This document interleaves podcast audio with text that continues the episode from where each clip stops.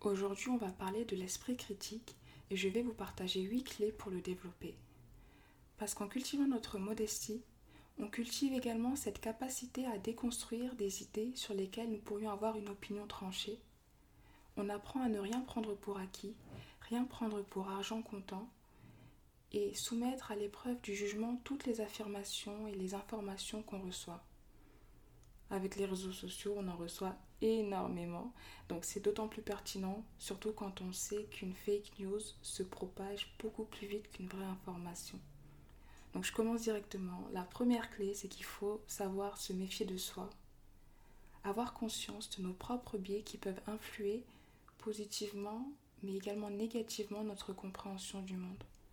Car depuis que nous sommes petits, de par notre environnement, notre culture, notre entourage ou l'éducation qu'on a reçue, on s'est façonné une vision du monde qui n'est pas toujours alignée avec nos vibrations intérieures, mais qu'on a normalisé de par leur acceptation commune dans la société dans laquelle on vit.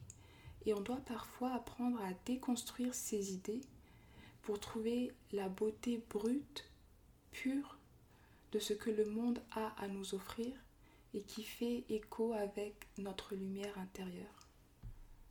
Ensuite, il ne faut jamais prendre ses opinions pour des généralités ou des vérités générales. Quand on exprime son avis sur un sujet, toujours garder en tête que cet avis ne sera pas forcément partagé de tous et que tous les avis doivent être respectés. La troisième clé, c'est qu'il faut savoir se challenger se pousser dans ses retranchements, notamment quand on recherche une information sur un sujet en particulier.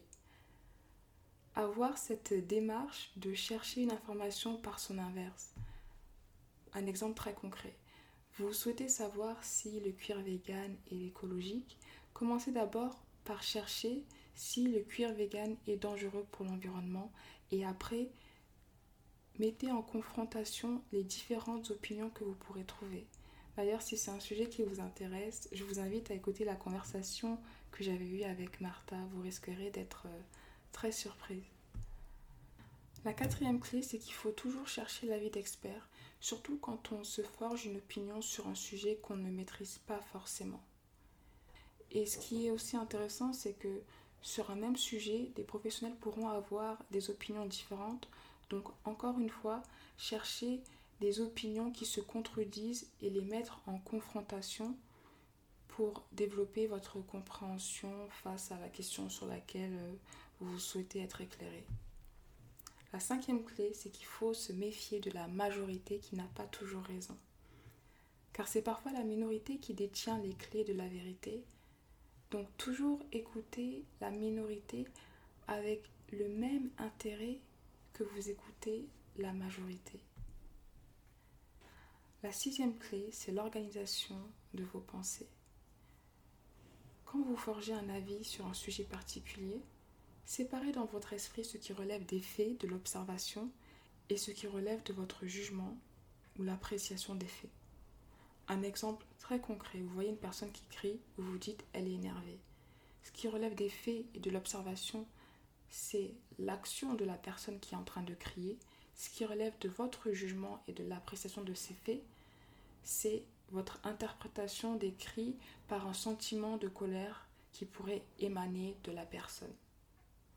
Donc, bien apprendre à faire la distinction entre les deux. Enfin, comprendre que la confiance n'empêche pas la vérification et quand bien même vous écoutez et vous croyez et vous comprenez les informations que vous partagent des personnes en qui vous avez une entière confiance, Ayez toujours cette démarche de vérifier ces informations par vous-même.